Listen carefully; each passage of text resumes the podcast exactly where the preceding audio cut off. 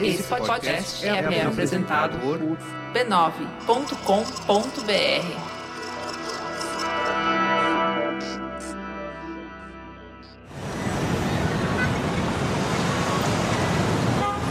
Antes de São Paulo ser essa metrópole barulhenta e imponente, ela era uma cidadezinha inexpressiva, vivendo à sombra da economia pujante do interior. Em 1882, a monotonia urbana típica dessa cidade foi interrompida por um cortejo fúnebre que envolvia metade dos habitantes. Bandeiras a meio mastro, comércios de porta fechada e, de tempo em tempo, uma pausa. Uma pausa para algum discurso. No caminho do cortejo, dava para ver as janelas enfeitadas com tapeçarias de arte sacra, como se fazia na Semana Santa. Conforme eles avançavam em direção ao cemitério da Consolação, mais pessoas se juntavam ao cortejo, que começou horas antes lá no Brás. Dentro do caixão estava o corpo do único sujeito que conseguiu reunir no mesmo lugar membros da elite branca e o povo preto, em torno de um mesmo sentimento: a tristeza profunda por sua morte. Ninguém ali parecia acreditar, mas era verdade. Luiz Gama estava morto. Meu nome é Thiago André e esse aqui é o História Preta. Você está ouvindo a série O Plano, episódio 2 Legítima Defesa.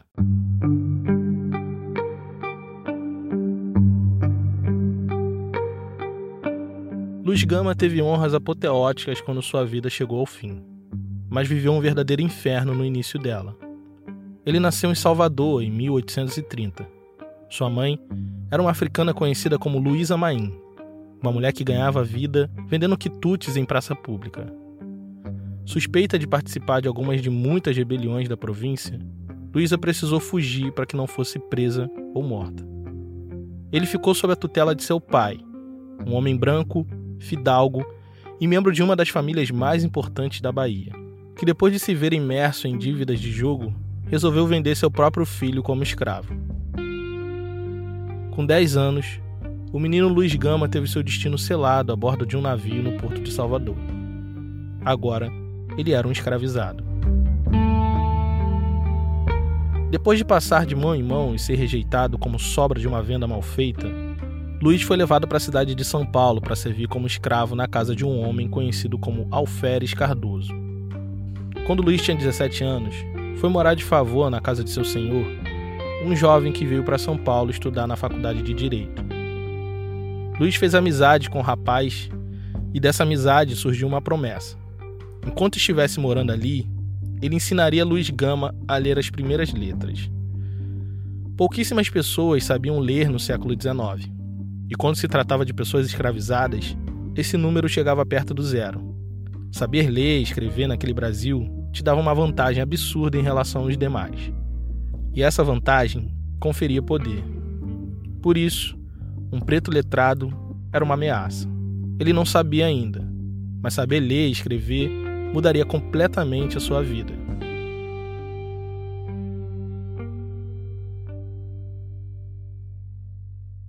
Quase um ano depois de ter aulas com um jovem estudante, ele já sabia ler e fazer algumas contas. Isso deixava ele um pouco mais perto do seu maior objetivo naquele momento conseguir sua liberdade de volta. Para chegar nisso, ele tinha algumas poucas possibilidades, todas quase impossíveis. Poderia tentar juntar algum dinheiro e convencer o seu senhor a vender sua alforria, ou tentar provar sua liberdade com documentos oficiais de que era livre. Como sabemos, ele nasceu livre e foi vendido como escravo. Apesar de ser algo relativamente comum de acontecer naquele Brasil, essa prática era proibida por lei. Se ele encontrasse provas de que era filho de uma mulher livre e que foi escravizado de forma ilegal, poderia sair dali pela porta da frente e recomeçar sua vida sem gastar nenhum centavo com sua liberdade. E foi exatamente isso que ele fez. Usando de sua inteligência, descobriu secretamente provas irrefutáveis de sua liberdade. Era muito complexo você conseguir provar que tinha nascido livre e foi escravizado. Essa é a professora Lígia Fonseca, autora do livro Lições de Liberdade sobre os escritos de Luiz Gama. Agora, quais que poderiam ser essas provas? coisas que nem todo historiador está ainda batendo a cabeça, porque ou seria a certidão de batismo, ou seria uma própria declaração do pai de que ele teria sido, teria nascido livre, não é? Ou testemunhos, só que nós estamos, ele está em São Paulo e ele nasceu na Bahia, não tem internet, não tem cartório, né? Cartório digital. Então, aí não existem muitas formas né, dele ter, mas ele conseguiu alguma prova a ponto de não ter mais retornado à condição de escravizado. Tudo que sabemos desse acontecimento foi contado pelo próprio Luiz Gama numa carta endereçada a seu amigo Lúcio de Mendonça. E na carta, ele não dá muitos detalhes de como obteve e qual era a natureza dessas provas.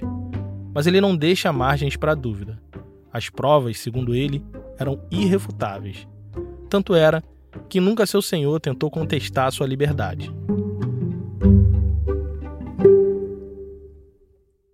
Aos 18 anos, então, Luiz era um homem livre novamente.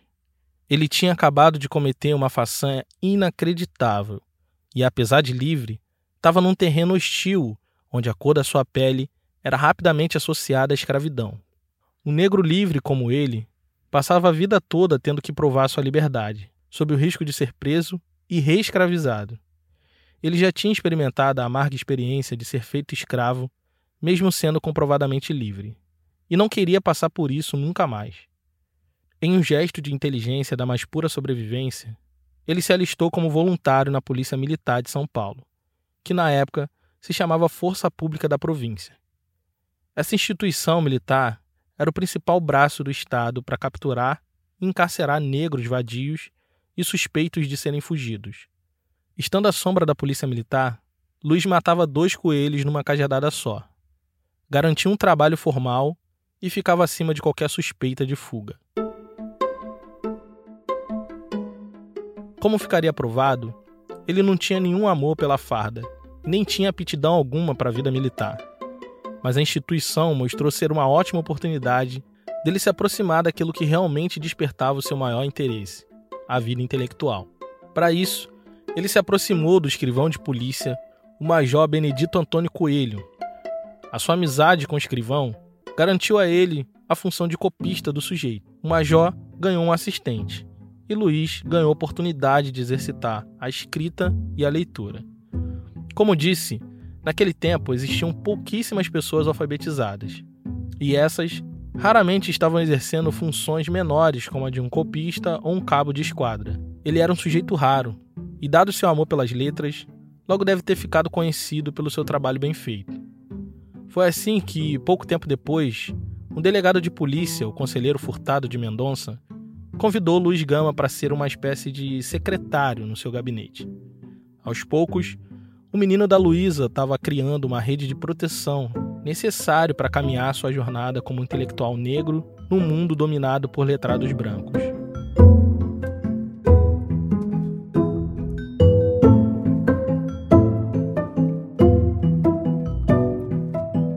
Furtado de Mendonça, além de delegado, era o chefe da, da Polícia de São Paulo, era professor também da Academia de Direito, era bibliotecário da Faculdade de Direito do Largo de São Francisco, que nos dias de hoje é parte integrante da USP, a Universidade de São Paulo. Na época, ela era apenas um fruto das aspirações de uma nação recém-independente que não queria mais ter que enviar os filhos da elite para estudar direito em Portugal. No Brasil inteiro só tinha duas faculdades de direito, uma ficava em Olinda, em Pernambuco, e a outra em São Paulo. E ambas se transformaram rapidamente em sedes das elites rurais dominantes e a incubadora dos maiores nomes da política nacional: ministros, senadores, governadores e deputados. Luiz Gama nem sonhava em sentar nos bancos da Faculdade de Direito, mas sendo ordenança de um professor da instituição, obteve acesso livre a uma das poucas bibliotecas do país, se pessoas alfabetizadas eram raríssimas no século XIX, uma biblioteca como a de Furtado de Mendonça era mais rara ainda. Só um grupo muito seleto de pessoas podia acessar aquele tipo de conhecimento no país. E Luiz Gama, ex-escravo, cabo de esquadra da Força Pública, copista do major e ordenança de um delegado, agora podia desfrutar livremente de todo o conhecimento disponível ali. Dada a natureza dos livros de um mestre em direito como Furtado de Mendonça, era de se esperar que Luiz Gama adquirisse uma bagagem impressionante em assuntos jurídicos. Mas não só isso. Podemos presumir, a partir dos escritos que ele deixou, que ele lia de tudo um pouco: filosofia, política e clássicos da literatura. Ele faz referência a autores, ele coloca epígrafes, né, de, de, de, de poetas brasileiros e principalmente portugueses nas suas nas suas primeiras trovas burlescas. Fiz o levantamento, que é uma maneira da gente rastrear quem o Luiz Gama ali. Quando, quando a gente faz isso dentro dos seus artigos, o Luiz Gama não é só o homem que escreve, ele é um homem que lê. Poucos anos depois, a maneira inteligente como ele conectava todos esses temas deixaria de boca aberta os mais aclamados intelectuais daquela pequena província. Mas isso são problemas para depois, porque o seu maior problema agora estaria na instituição militar que ele ainda fazia parte. Luiz não tinha nada na vida. De herança, ele só recebeu o espírito insubmisso de Luiz Amaim. Sua rebeldia natural era incompatível com a farda que ele vestia. Uma instituição militar espera que seus soldados, como ele era, tenham obediência hierárquica como seu maior valor. É necessário, carreira militar, entender desde muito cedo que se um manda, o outro obedece. Em certa ocasião, um oficial insultou Luiz Gama na frente de todo mundo. Prontamente, aquele espírito insubmisso de um preto nagô veio à tona e ele desferiu uma série de xingamentos contra o oficial. E foi preso, né? Condenado pela justiça militar até isso. Foi preso 39 dias e ele disse: Eu passava os dias e as noites lendo. Primeira coisa. Então, aqui, gente, não é fácil ser um autodidata. Né? Luiz Gama é o que nós chamaríamos hoje de foi um jovem, uma criança, uma pessoa de altas habilidades, um superdotado. Além da leitura, ele teve tempo para refletir sobre seu destino como militar da polícia. E quando saiu de lá, tomou uma decisão muito difícil. Nunca mais voltaria naquele lugar. Pediu sua baixa depois de seis anos de serviço prestado à Polícia Militar. A instituição já tinha cumprido seu papel em garantir trabalho e proteção nos seus primeiros anos como homem negro livre. Trabalhando no gabinete de Furtado de Mendonça, já tinha ampliado sua rede de proteção, fazendo amizades com outros funcionários da administração pública de São Paulo. Agora, como civil, trabalhou por dois anos como copista de diversas delegacias da capital de São Paulo, até ser nomeado como amanuense da Secretaria de Polícia. Obra do seu protetor e amigo, Furtado de Mendonça, que via naquele jovem de pele escura um futuro promissor nas atividades administrativas do serviço público. Luiz enxergava aquilo como uma oportunidade de ampliar o seu conhecimento e se tornar cada vez mais um homem das letras e da intelectualidade.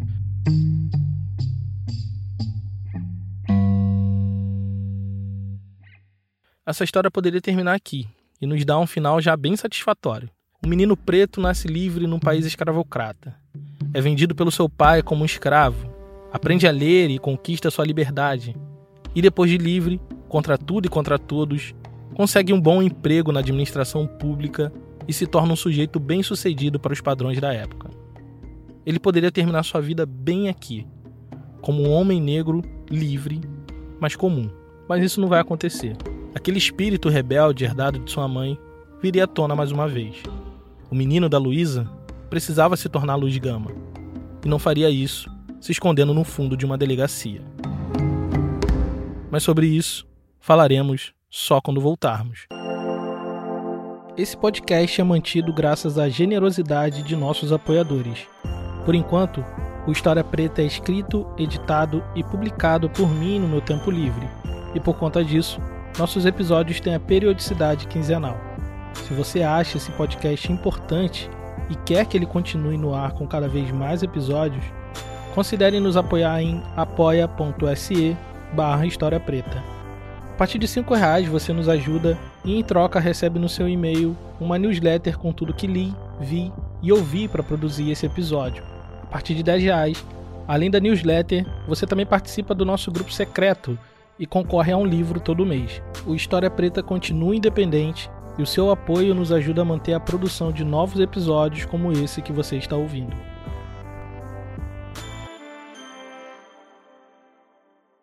Doze anos depois de começar a ler e escrever, ele decidiu pôr em prática seu plano mais ousado até então: o de se tornar um pensador público. Naquele mundo em preto e branco, onde muitos achavam só existir dois blocos sociais imutáveis, os de senhores e o de escravo, Luiz se encontra num lugar social muito singular, o de homem negro livre e intelectual. E é desse lugar que ele vai se lançar como escritor, publicando seu primeiro livro. Luiz Gama, que nasce num século onde os negros são vistos como pessoas que possuem uma capacidade intelectual, né? Que não são dados nem às artes nem às ciências, né? Aliás, tem um, um, verso de um dos seus poemas que diz, né? Dois versos: ciências e letras não são para ti, pretinho da costa não é gente aqui. Quando Luiz Gama escreve isso, ele está falando de um pensamento ocidental eurocêntrico que já considera o negro como uma figura que não foi feita para a atividade intelectual. E Luiz Gama vai se tornar um dos, um dos principais intelectuais, nem a palavra existia na época, né? Mas um dos principais pensadores, um homem da escrita, né? Que é o que ele nos legou, é por isso que nós conhecemos tanto dele, é por isso que eu pude fazer as pesquisas que eu fiz. Em 1859, Luiz Gama publica o seu primeiro e único livro, Primeiras Trovas Burlescas de Getulino. Sua estreia é uma espécie de marco na literatura nacional, não só pelo caráter singular do autor ser um ex-escravizado, mas por ser um escritor negro que deixa explícito no seu texto que é um escritor negro. A começar pelo nome. As trovas burlescas não são de Luz Gama, são de Getulino, que é um pseudônimo que faz referência a Getúlia, nome dado pelos romanos para um território no norte da África, onde hoje fica a Tunísia e a Argélia. Ele já deixava claro aqui, mas de maneira perspicaz, que o autor da obra tem sua origem na África e que agora pretende se sentar à mesa que até então estava reservada exclusivamente às pessoas brancas. As primeiras trovas burlescas de Getulino, que ele lança em 1859, a primeira edição, a segunda edição em 61, que é uma coletânea das suas poesias satíricas, com sátiras políticas, sociais, raciais e outros tipos de poemas, é uma espécie de passaporte do Luiz Gama, não só para a literatura, para o mundo letrado, o mundo que tem a influência, ter a palavra, escrever, publicar, ser jornalista é ter influência, é participar do jogo ali. Mas outra coisa, o que, ele está fazendo ao mesmo tempo, gente?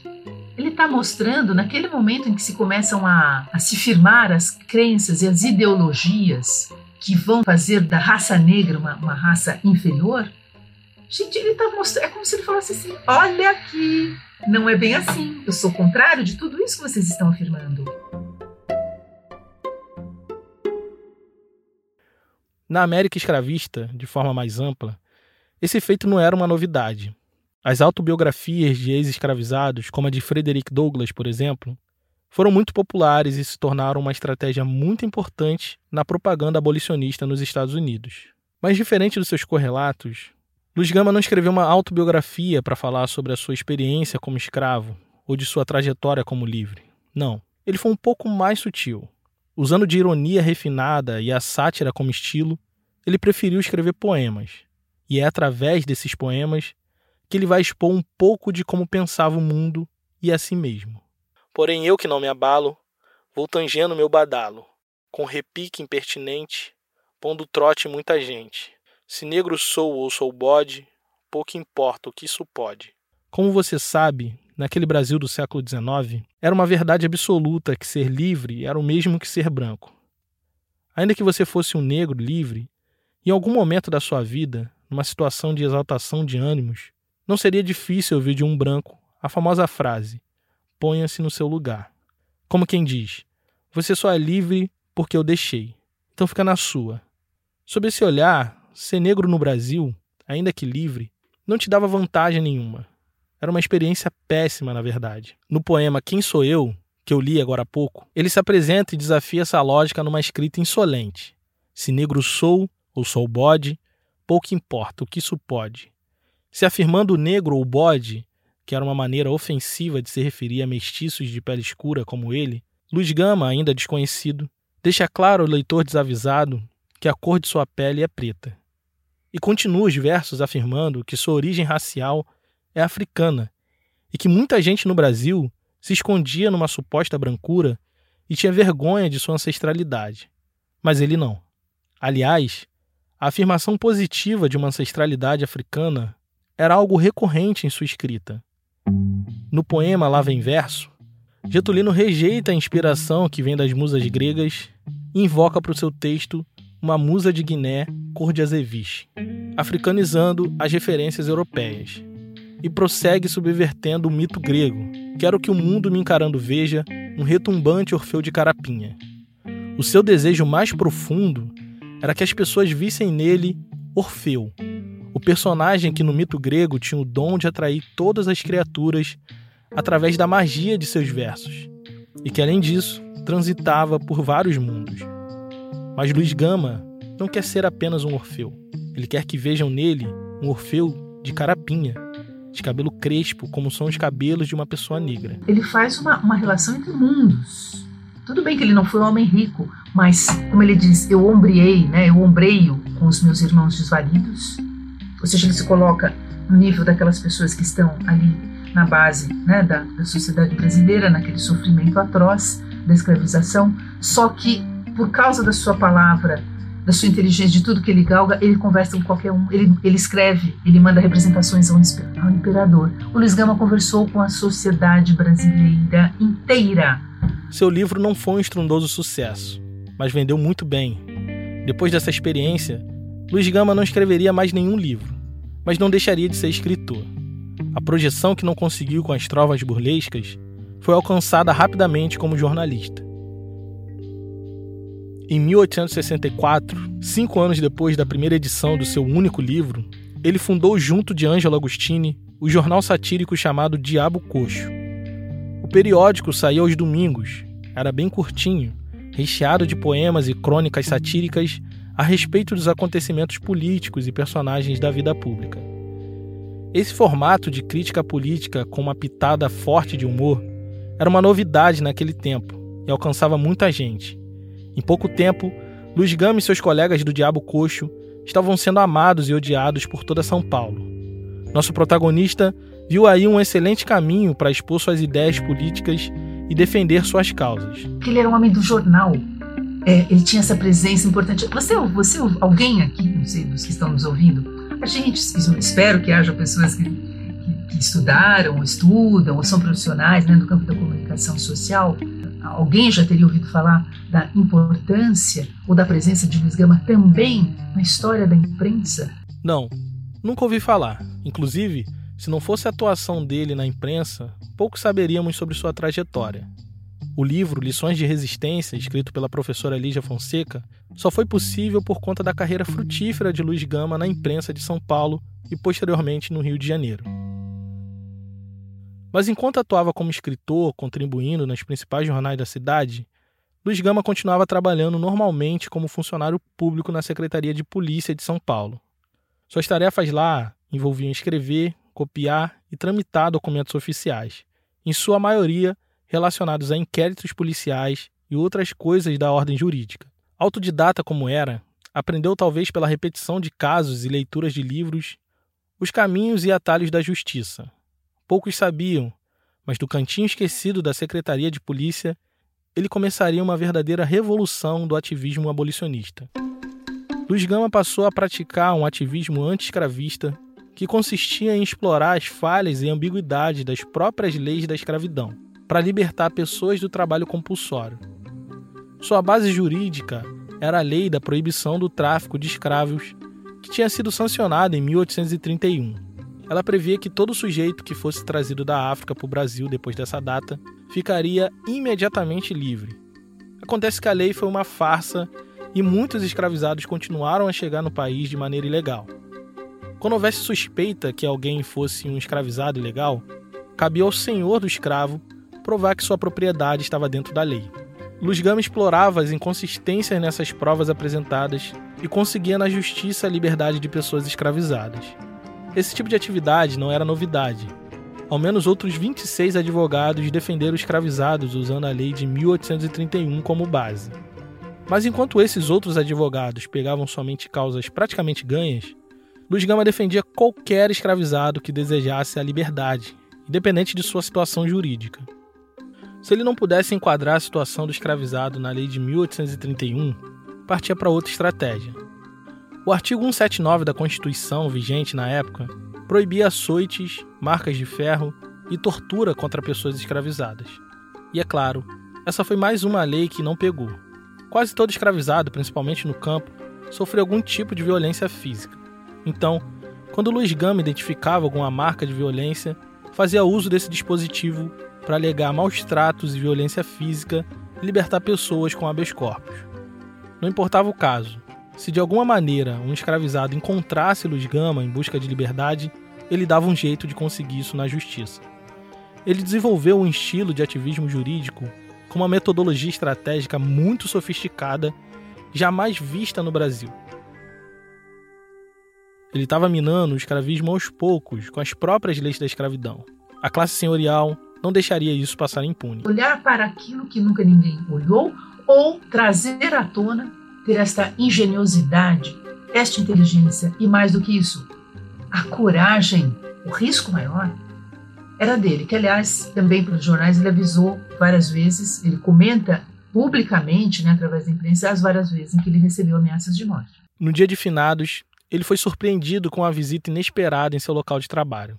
Era o conselheiro Furtado de Mendonça, aquele delegado de polícia que era amigo íntimo e acolheu Luiz Gama no início de sua liberdade. Furtado de Mendonça chamou ele de canto e começou a falar em tom de urgência. É a última vez que eu te digo. Deixe imediatamente de se envolver em questões de liberdade. Está mexendo com vulcões. E eu acho extremamente inconveniente que faça isso enquanto é empregado da polícia. Eles podem te demitir. Luiz Gama entendeu o recado. Foi Furtado de Mendonça que deu aquele emprego para ele. E era justamente isso que garantia que ele tivesse uma renda e pudesse defender os escravizados sem cobrar nada. Tirando seu emprego, eles visavam atingir a sua causa diretamente. Luiz Gama ouviu o conselho do suposto amigo, mas ignorou. Ele estava com um caso de liberdade em andamento e não tinha tempo para perder. Tudo começou quando Jacinto, um escravizado africano, fugido de Minas Gerais, procurou ele para conseguir sua liberdade na justiça. O homem alegava ter chegado no Brasil em 1848, ou seja, depois da Lei de 31, que proibiu o tráfico de pessoas. Para iniciar a ação de liberdade, Luiz Gama enviou ao juiz municipal uma petição requerendo o depósito judicial do africano. Isso era uma petição padrão que dava segurança jurídica para que o escravizado ficasse sob proteção legal de outra pessoa, enquanto o processo de liberdade rolava nos tribunais. Ele tinha fugido da fazenda do seu algoz. Não fazia sentido algum ficar sob a posse do senhor enquanto a denúncia contra ele era apurada. Por duas vezes, Luiz Gama peticionou ao juiz e por duas vezes foi negado. O juiz dizia que, como o escravo era de Minas Gerais, o pleito precisava ser feito lá. Teimoso e altivo, Luiz Gama pela terceira vez enviou a petição ao juiz, pedindo que reconsiderasse o seu fútil despacho e cumprisse com seu dever, porque apesar de estúpido o entrave do magistrado, ele continuaria lutando, pois tinha coragem moral para isso. Ele disse tudo isso, mais ou menos com essas mesmas palavras. Agora pensa aí no tamanho do ego de um juiz branco do século XIX. Pensa nesse ego ferido por um negrinho que nunca sentou no banco de uma universidade. Ele estava mexendo com a coisa mais cara às elites imperiais, a propriedade escrava. Ter um escravo era um investimento de uma vida toda. A propriedade escrava e seus filhos era passada em testamento por herança. Ao pegar um inventário pós-mortem de algum membro da elite do século XIX, no meio de joias, cavalos e fazendas, você encontra também os escravos. Quando Luiz Gama encontrava meios de libertar um escravizado, o proprietário, a sociedade escravista, reagia de forma enérgica, pois se hoje ele está tomando de mim um bem que eu paguei como um escravo, amanhã poderá levar também minha fazenda, meus cavalos, minhas joias. Era assim que pensava a elite escravista, e por isso odiavam tanto sujeitos como Luiz Gama. Quando o presidente da província de São Paulo que era amigo do tal juiz, soube do ocorrido, percebeu aí uma possibilidade de enfraquecer o ativismo de Luiz Gama, provocar a demissão dele da Secretaria de Polícia. Ele podia fazer isso, era o presidente da província, que era como se fosse um governador de estado nos dias atuais. Ele precisava só de um motivo, e parece que encontrou. Para justificar sua demissão, eles alegaram que, primeiro, ele desrespeitou um superior seu, o tal juiz, e segundo, que ele estava cobertando ilegalmente um escravo fugido. Foi nesse estado de coisas que Furtado de Mendonça foi até o trabalho dele para dar aquele conselho. Provavelmente, ele já sabia que o nome de Luiz Gama estava na Berlinda e tentou tirar ele do ativismo jurídico antes que perdesse o emprego. Mas foi em vão. Luiz Gama não deixou seu ativismo e nem deixaria. E por isso, alguns dias depois, foi demitido. Sem renda e nem padrinho, sua causa de libertação dos escravizados estava perto de fracassar.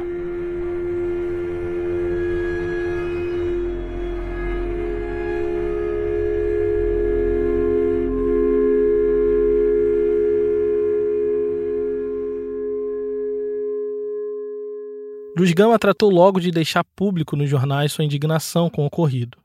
E numa série de textos duros, rompeu publicamente com Furtado de Mendonça, seu mentor e amigo. Ele compra essa briga, ele é o único homem negro, naquilo que nós já falamos. Compra, né, digamos, se, é, se desentende, né, rompe com uma das pessoas mais. Não é só uma das figuras, dos figurões né, da terra, um dos homens mais poderosos, mas com tudo que ele representa que é a propriedade escrava, que são os fazendeiros, né, os, os, os, traficantes, como diz Luiz Gama, os salteadores da liberdade, não é? Ou seja, ele tá, ele não está falando só com uma ordem política, ele está atacando um sistema em todas as suas dimensões. É a economia, é o trabalho, é a questão política, é a questão racial, é a questão humanitária, é a questão de gênero, porque ele também vai falar muito da condição das mulheres. Ou seja, de novo, este homem, quando ele pega uma questão, ele mexe nisso 360 graus. Eles esperavam que a demissão fizesse ele parar, mas o efeito foi justamente ao contrário. Ele saiu desse episódio mais decidido do que nunca. Todos nós temos um ano que é praticamente um divisor de águas nas nossas vidas. Para Luiz Gama, esse ano foi o ano de 1869, ano de sua demissão e início de uma jornada abolicionista organizada. E vamos lembrar, 1869, 68, 69, são quantos anos antes da abolição? 20 anos antes da abolição. E nós temos ainda, nós ainda ficamos engolindo, a gente devia questionar, viu? Gente, aliás, historiadores aí bem famosos, tá? Que ainda, em trabalhos recentes, dizem que a abolição e o, o abolicionismo foi só tomar impulso em 1879 e no início da década de 80. Não é bem verdade. Não mesmo. Nesse ponto da história, nós vemos um homem abrindo caminho pelo qual irá trilhar outras lideranças negras como ele. Mas antes de abrir esse caminho, ele precisava lidar com algo muito mais urgente. Ele está sem emprego e seu dinheiro está acabando. Ele mergulhou de vez na escrita jornalística e agora se tornaria também advogado em tempo integral. Naquele tempo, uma pessoa com notórios saberes jurídicos, mas sem diplomas universitários, podia exercer a advocacia em primeira instância, desde que tirasse uma autorização para isso em órgão competente. E foi o que o Luiz Gama fez. Depois de obter a licença, ele precisava conquistar clientes para que seus serviços de advogado pudessem dar lucros o suficiente para manter a vida de sua família. Se você abrisse qualquer jornal em São Paulo naquela época, encontraria o seguinte anúncio: Luiz Gonzaga Pinto da Gama encarrega-se de qualquer causa-crime no juízo dessa cidade, assim como de defesa perante o júri em qualquer município da província. Pode ser procurado na casa de sua residência, Rua 25 de Março, número 99. Apesar de muito bem escrito, o que atrairia as pessoas até ele não seria seu nome nas páginas dos anúncios, seria seu nome nas colunas jornalísticas.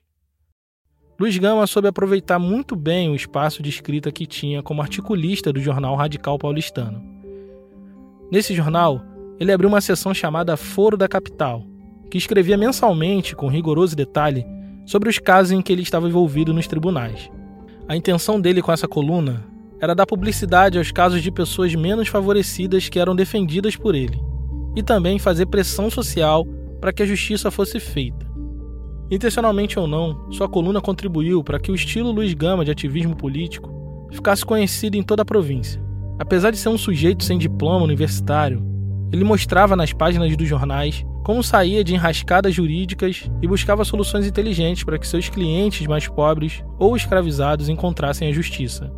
Aos olhos de quem lia, Luiz Gama parecia ser um profissional de ideais sólidos que não ficava só em discursos, mas que colocava eles em prática, enfrentando homens poderosos nos tribunais. Então, Luiz Gama tem uma hora assim: permita-nos, senhor juiz, eu que nunca estudei na faculdade de Direito, de lhe dar algumas lições proveitosas de direito.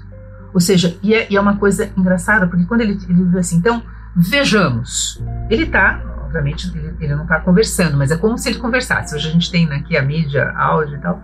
Vejamos. Então ele pega e vai desconstruindo para o seu leitor os erros né, cometidos por advogados e juízes, enfim, pelos magistrados, pessoas que passaram, e ele vive, ele diz isso, acho que ele, eu falo assim, gente, ele devia sentir um prazer quando ele pegava um erro, né? Ele que não estudou, e ele fica dizendo, olha, eu não tenho direito, mas eu sou obrigado, tem uma hora que ele diz eu sou obrigado a apontar os erros. Sua habilidade e inteligência inquestionável como advogado rendeu a ele o reconhecimento de outros juristas e profissionais do direito.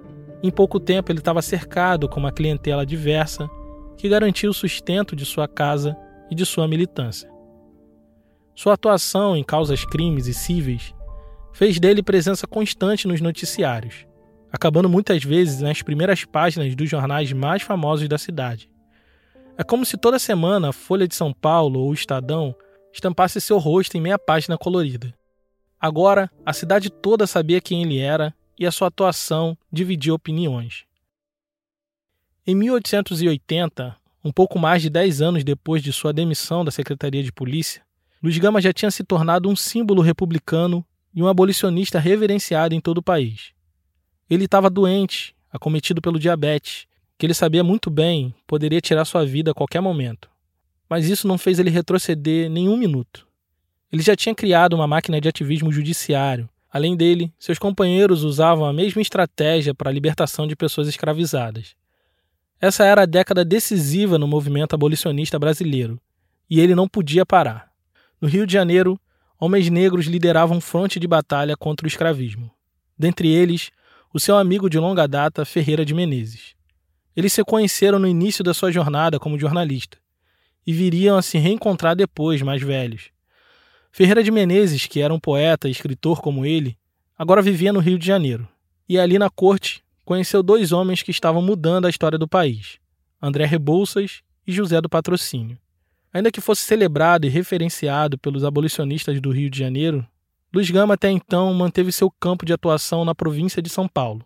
Foi Ferreira de Menezes a ponte que faria sua voz amplificar entre os abolicionistas do Rio de Janeiro. Que é a família né, político-ideológica de Luiz Gama são os abolicionistas, os antimonarquistas e também os republicanos. E aí, o Luiz Gama, no final da vida, ele começa a ter já uma, contato, um convívio, ele vai passar a escrever em jornais no Rio de Janeiro que lhe dá uma outra audiência, que amplia a sua audiência.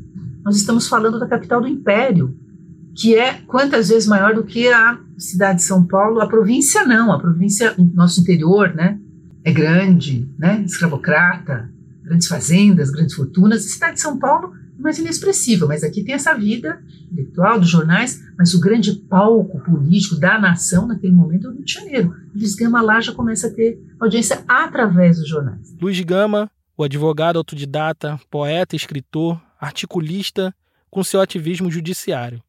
André Rebouças, matemático, astrônomo, botânico, geólogo, engenheiro e filantropo, tinha acesso livre à família imperial e à elite parlamentar.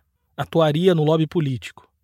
José do Patrocínio, farmacêutico, jornalista, escritor e orador carismático, atuando como liderança que inflama as pessoas no ativismo de massa. Juntos, esses três tinham um potencial devastador contra o escravismo brasileiro. Mas esse time dos sonhos abolicionista jamais iria acontecer.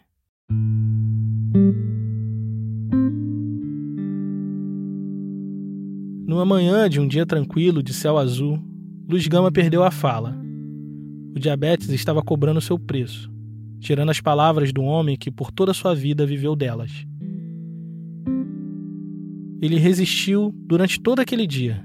Talvez estivesse pensando na possibilidade de não conseguir ver com seus próprios olhos o Brasil que tanto sonhou. Um Brasil sem reis e sem escravos. O sol se pôs no bairro do Brás, onde ele morava, e junto do astro-rei, o menino de Luísa descansou em paz.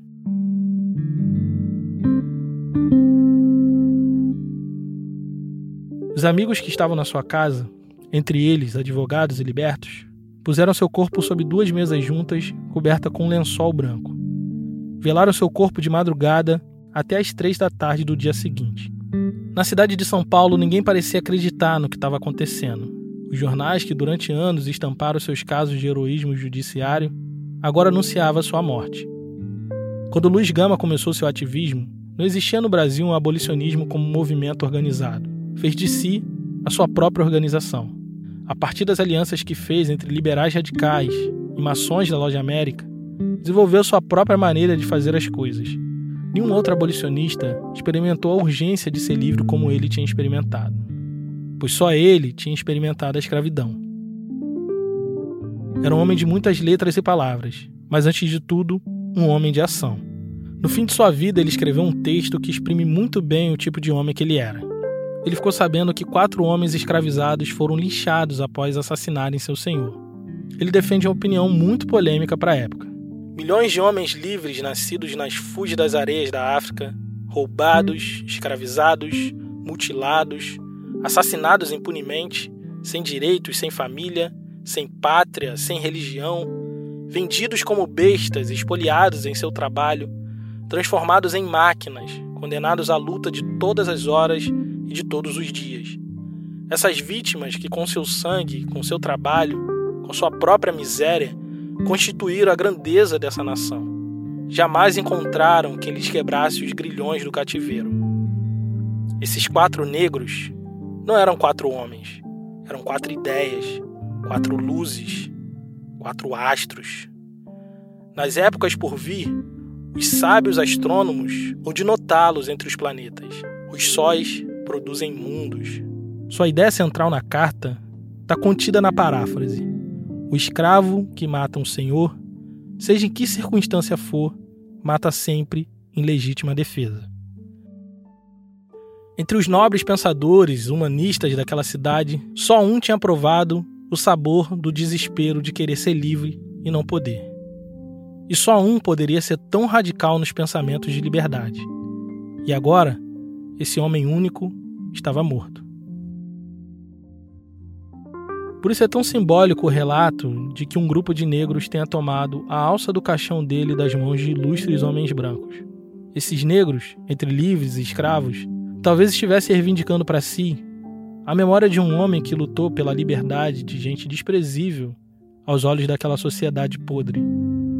Assim como aqueles homens no fatídico dia 25 de agosto de 1882, eu te convido a tomar as alças da memória histórica desse sujeito singular, que não é um homem, é uma ideia, é uma luz, é um astro.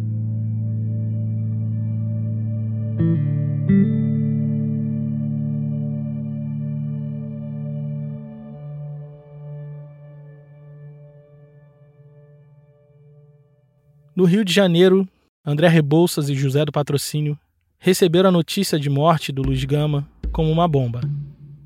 Ele representava a unidade necessária entre as mentes negras mais brilhantes do Império, a peça que faltava para pôr abaixo a instituição mais sólida do país. O choro preso na garganta tinha o sabor amargo da frustração. Luiz Gama, morto aos 52 anos, no auge de sua vida, representava o Brasil que mais uma vez não deu certo. Naquele caixão, não estava morto só um herói, estava morta a esperança de um projeto de país. Eles estavam na reta final de uma longa batalha pela liberdade, no parlamento e nas ruas.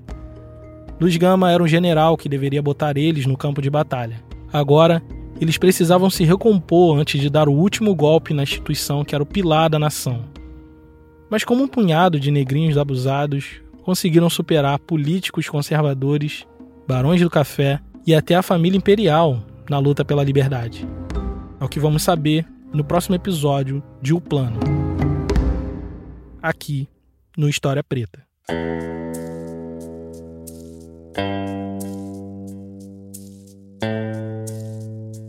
Esse podcast é uma produção História Preta com distribuição da rede B9 de podcast. Esse episódio só foi possível graças à contribuição generosa de nossos apoiadores. Se você gosta do nosso trabalho, considerem nos apoiar em apoia.se barra História Preta. Hoje contamos com a participação generosa da Lígia Fonseca. Produção, Guilherme Tavares. Identidade visual, Raimundo Brito e Estúdio Duna. Gerência da comunidade, Carolina Ferreira. Newsletter, Paloma Santos. Trilha sonora original, Jonatas Cristino. E as trilhas adicionais é da Blue Dot. Eu sou o Thiago André e pesquisei, roteirizei e apresentei esse episódio. Obrigado por ouvir e até a próxima.